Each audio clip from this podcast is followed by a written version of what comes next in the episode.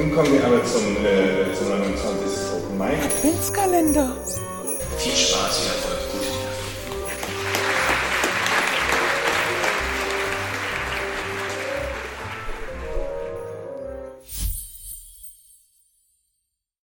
Eine namenlose Ich-Erzählerin, die neben einem roten Telefon mit Wählscheibe auf dem Boden ihrer Wohnung liegt. Eine Mutter, die schleichend immer weniger wurde, bis sie in ein winziges Loch in der Erde passte. Ein Mann namens Klaus, der zu lange weg war, als dass ihn seine Tochter jetzt einfach anrufen würde. Zwei Freundinnen, die Quiche backen und Schnaps ausschenken, weil es so wenig gibt, was man sagen könnte. Julie Sophia Schöttner, 1995 in Gießen geboren, studiert in Leipzig Germanistik und lebt seit 2020 in Köln, wo sie literarisches Schreiben und Film an der Kunsthochschule für Medien studiert. Sie hat bereits Texte in einigen Anthologien veröffentlicht und war 2019 für den HR2 Literaturpreis nominiert. Sie schreibt vor allem Kurzprosa und zeigt mit ihrem Text mit dem Titel Nachlass, wie wenig Platz und Wort es manchmal braucht, um Existenzielles zu verhandeln. Sie erzählt von einer Familie, die mehr Lehrstellen als Mitglieder hat und einer Tochter, die sich von ihrer Mutter verabschieden musste, als diese physisch noch da war. Nach ihrem Tod bleibt sie nun mit all ihren widersprüchlichen Gefühlen zurück. Es sind kurze Szenen, beschrieben in präzisen Sätzen, die leise daherkommen und doch lange nachhallen. Ich freue mich sehr auf die Lesung von Julie Sophia Schöttner.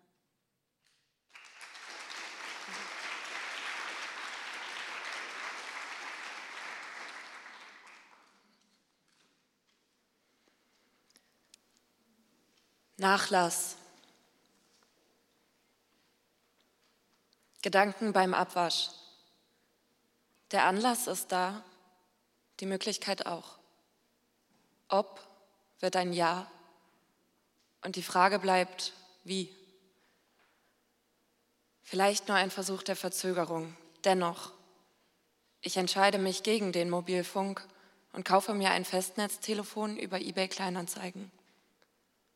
Es ist kirschrot und hat eine Wählscheibe, in deren Mitte ein Etikett klebt. Darauf steht in Sütterlin-Schrift Notfall 112. Die Wohnung des Verkäufers liegt nicht weit entfernt und als ich das Telefon abhole, riecht es im Hausflur nach Hund. Der Verkäufer fragt, ob ich eine Sammlerin sei, was ich bejahe. Er sagt, das Telefon sei noch von seinen Großeltern. Es funktioniere einwandfrei, aber mittlerweile sterbe das Festnetz doch aus. Ich bedanke mich und zahle in fünf Zwei-Euro-Stücken. Mit dem roten Ding unter dem Arm stiefele ich zurück nach Hause. Auf dem Weg kommt mir eine Frau mit einem Strauß Mohnblumen entgegen und als würde uns die Farbe unserer Errungenschaften zu Verbündeten machen, lächeln wir uns im Vorübergehen zu. Zu Hause suche ich nach einem Platz für mein neues Gerät und finde ihn auf dem Fußboden im Flur. Ich verkabele das Telefon und nehme den Hörer ab, halte ihn mir ans Ohr und lausche dem dumpfen Brummen einer anderen Zeit. Dann öffne ich mein Portemonnaie und fische im Münzfach nach dem kleinen karierten Zettel. Ich falte ihn auseinander. Trotz der Wasserflecken ist die Handschrift meiner Mutter noch immer gut lesbar. Nur eine Neun hat es zu einer Null verwischt. Oder andersrum. Das werde ich herausfinden. Ich lege mich bäuchlings auf das Laminat und rolle den Zettel durch meine Hand. Meine linke Schläfe klebt am kalten Boden. Bisher habe ich noch nie im Flur gelegen. Von hier aus sehe ich den Staub unter dem Schuhregal. Vom Schweiß meiner Hände wird das Papier ganz weich. Ich lege den Zettel so nah vor meinem Kopf ab, dass die Ziffern sich verdoppeln. Vielleicht doch nicht, sage ich in den Raum. Dann schlafe ich ein. Als ich aufwache, dämmert es bereits und ich friere. Auf dem Handy-Display leuchtet eine Reihe von Benachrichtigungen, darunter zwei verpasste Anrufe. Ich lausche meiner Mailbox. Erste Nachricht. Anton und Josephine fragen, ob wir uns treffen wollen. Zweite Nachricht. Sie sagen, dass ich nicht widersprechen könne, weil sie schon auf dem Weg seien, mich abzuholen. Keine Minute später klingelt es und ich werfe mir noch eine Jacke über den Arm und verlasse die Wohnung. Wie geht's dir? fragt Anton, während wir uns umarmen. Ich ziehe die Schultern hoch. Wie hast du den Tag verbracht? fragt Josephine. Es sind Fragen, die sie mir auch früher gestellt haben, doch seitdem das mit meiner Mutter passiert ist, kann ich sie nicht mehr hören. Ich habe mir ein Telefon gekauft, sage ich. Ach echt, was war denn mit deinem alten? fragt Josephine. Kein Handy, ein Telefon, sage ich. Ah, ja, cool, sagt Anton. Er wirft Josephine einen Blick zu. Ist es der, machen wir uns deswegen auch Sorgen oder ist das normal Blick? Josephine sieht, dass ich es sehe und versucht nichts zu erwidern. Sie fragt stattdessen, einfach so? Ja, wieso nicht, sage ich. Dann überlege ich es mir anders und sage, ich habe die Nummer von meinem Vater gefunden. Wir sitzen in unserer Stammkneipe. Das Licht malt alle heute weich, Rauch hängt über den Tischen und aus den Lautsprechern dröhnt hippieske Drogenmusik. Vor ein paar Jahren habe ich mal mit dem Barkeeper Nick geschlafen und bei einem Kaffee am nächsten Morgen kamen wir auf unsere Familien zu sprechen. Ich weiß nicht, ob er sich daran erinnert. Ich weiß, dass er in einem großen Haus in der Nähe von Rostock aufgewachsen ist und dass er mit seinem Vater früher jeden Sommer zur See gefahren ist, bis der einen Schlaganfall hatte. Jetzt bekomme ich von Nick wortlos ein Bier und einen Mexikaner aufs Haus hingestellt. Ich kann es ihm nicht verübeln. Wo hast du sie gefunden? fragt Josephine und nimmt an ihrem Weißwein. Anton hat die Ellbogen auf den Tisch gestützt und hält das zerknitterte Papier in den Händen. Im Adressbuch, sage ich. Die Antwort klingt ausgesprochen banal. Eigentlich war ich auf der Suche nach der Telefonnummer meiner Tante. Da rutschte der Zettel aus den Seiten. Und du bist sicher, dass es kein anderer Klaus ist? fragt Anton. Welcher andere Klaus denn? frage ich, als ob meine Mutter einen zweiten in ihr Leben gelassen hätte. Anton nickt. Josephine dreht sich eine Zigarette. Und hast du schon angerufen? fragt sie. Nein. Was glaubst du, wie er reagieren wird? Ich zucke mit den Schultern.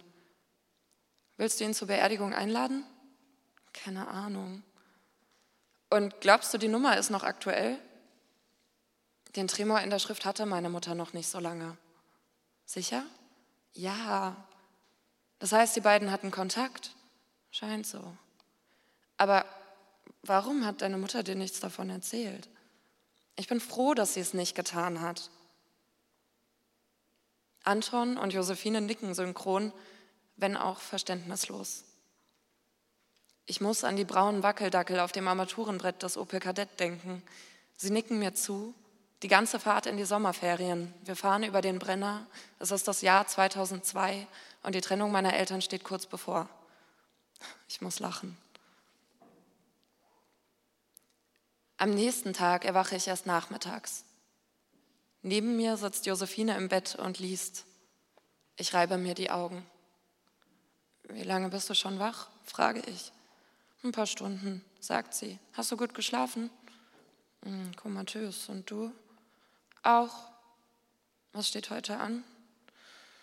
Ich dachte, wir frühstücken und rufen dann deinen Vater an. Josephine kocht Ofengemüse und Quiche. Dabei hört sie Deutschlandfunk und summt irgendwas von Prince. Das bewundere ich an ihr. Sie macht aus allem so etwas beiläufig gut Bürgerliches. Ich gehe derweil duschen und denke, während ich mich einseife, darüber nach, das Telefon wieder loszuwerden.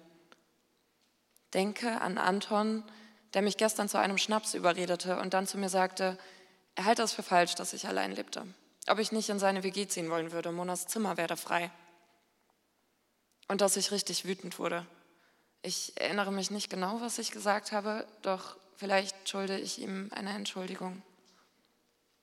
Du schuldest ihm gar nichts, sagt Josephine. Naja, sage ich und stochere in meinen Kartoffeln. Dem hat es total leid getan, sagt Josephine. Noch schlimmer, sage ich. Bullshit, sagt Josephine. Und dann sagt sie, so, und legt ihre Gabel auf den Teller. Sie sagt, komm, wir machen das jetzt. Ich tue so, als könne ich mein Portemonnaie nicht finden.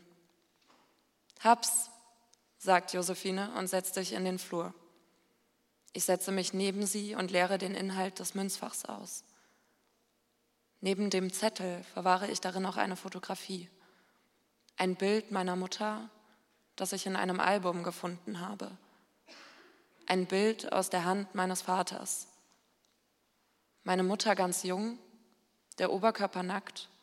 Sie liegt auf einer Picknickdecke und lacht in die Kamera. Keine Ringe unter den Augen und der Bauch eine Kugel und darin ich.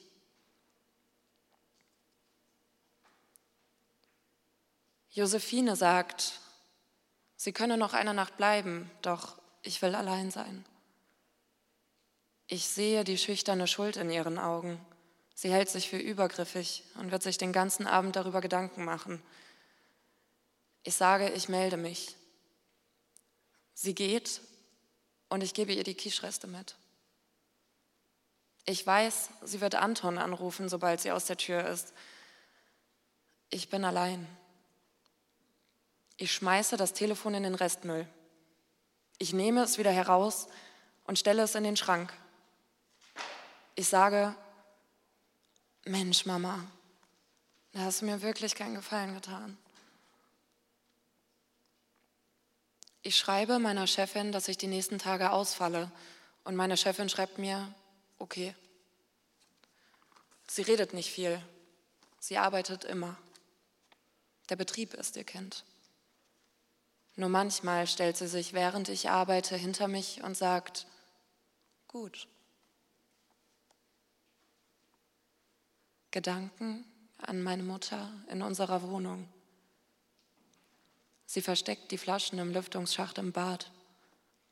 Einmal fällt ihr eine Flasche beim Herausnehmen runter und sie zerschellt in der Dusche. Ich sitze in meinem Zimmer und lerne für die Prüfung. Ich will gar nicht nachsehen. Ich höre die Splitter durchs Bad fliegen und schreie, dass es mir jetzt reiche, dass ich ausziehe. Gedanken an meine Mutter in einer Klinik. Wir sitzen im Besuchsraum und ich höre nicht zu. Mama sagt, sie sei verliebt. Draußen singen die Vögel und ich höre nicht zu. Gedanken an meine Mutter im Krankenhaus, ich halte ihre knöcherne Hand, ihre Haut liegt wie ein getrockneter Lappen zwischen uns. Sie sagt, dass jetzt alles anders werde, doch ihre gelben Augen schauen durch mich hindurch. Die Tage vergehen kaum, wenn man nur liegt. Ich trage meinen Bademantel und fühle mich wie ein gefälschtes Renaissance-Gemälde. Einmal beziehe ich das Bett frisch, dann liege ich weiter. Mein Handy habe ich ausgeschaltet. Nach drei Tagen klingelt es an der Haustür. Josephine, denke ich, und bleibe liegen. Ich male mir aus, wie sie die Tür aufbrechen, Josephine und Anton, wie sie den Notarzt rufen und mich einsperren lassen. Es klingelt wieder. Ist ja gut, sage ich. Hallo? Die Freisprechanlage ist blechern. Die Stimme ist mir fremd. Hallo? Ich öffne die Tür und erkenne sofort, das ist er. Der Phantommann ist da und ich kann meinen Blick nicht von der Narbe an seinem Kinn lösen. Sie zieht sich einmal schräg durch die Bartstoppeln bis hin zum Wangenknochen und auf ihr wachsen keine Haare mehr. Die Haut ist weiß und sicherlich ein bisschen hart, wenn man darüber streicht. Ich will ihm ins Gesicht fassen. Der Mann redet und ich höre nicht zu. Er redet so furchtbar mitleidig. Ich glaube, er weint sogar ein bisschen. Für mich ist er nur noch Narbe. Sie zeigt, er ist es wirklich. Es gibt ihn noch, den Phantom Klaus. Die Narbe zeigt, er war da. Er war es, der sagte, sie hätte mich verlieren sollen. Er hätte ihr damals in den Bauch treten sollen, dieser Saufziege. Er war da, als meine Mutter ihm den Toaster gegen den Kopf warf und ihn anflehte zu bleiben. Und er ging. Da steht er, und bittet mich um Vergebung. Er will mir jetzt ein guter Vater sein. Ich muss lachen. Da bist du zu spät, sage ich. Und er weint noch immer. Ich habe keine Lust mehr auf dieses Gespräch. Ist das die Narbe vom Toaster? frage ich. Und er fasst sich ans Kinn und schüttelt den Kopf. Nein, welcher Toaster? Die ist vom Rasieren, sagt er. Jetzt will ich ihm auch etwas gegen den Kopf schmeißen. Wie kann er das denn? Ich hole tief Luft und schreie. Das Loch ist winzig. Sie ist so wenig, sage ich, als die Urne hinabgelassen wird. Antons Hand liegt auf meiner Schulter. Josephine drückt ihre Finger in meinen Arm. Ich streue Rosenblüten ins Grab und sage, Mensch, Mama, dann ist es vorbei. Die Schwester meiner Mutter zündet sich eine Zigarette an und sagt, sie lade uns ein zum Leichenschmaus. Wir fahren mit ihrem Wagen hin. Ich sitze auf dem Rücksitz in der Mitte, niemand spricht. Im Radio läuft I Would Die for You von Prince. Witzig, das mochte sie gerne, sagt meine Tante und dreht den Regler lauter. Gedanken an meine Mutter an einem Sonntag bei Sonnenaufgang. Sie war die Nacht weggeblieben und schleicht sich durch die Wohnung. Ich höre dich, sage ich. Meine Tür steht einen Spalt offen. Oh, sagt sie und klopft. Komm schon rein, sage ich. Sie pirscht sich zu mir und setzt sich auf meinen Bettrand. Darf ich? fragt sie. Ich strecke meinen Arm aus, meine Mutter legt sich hinein und ihr Gesicht sinkt in meine Ellenbeuge. Was würde ich? sagt sie und schläft ein. Danke.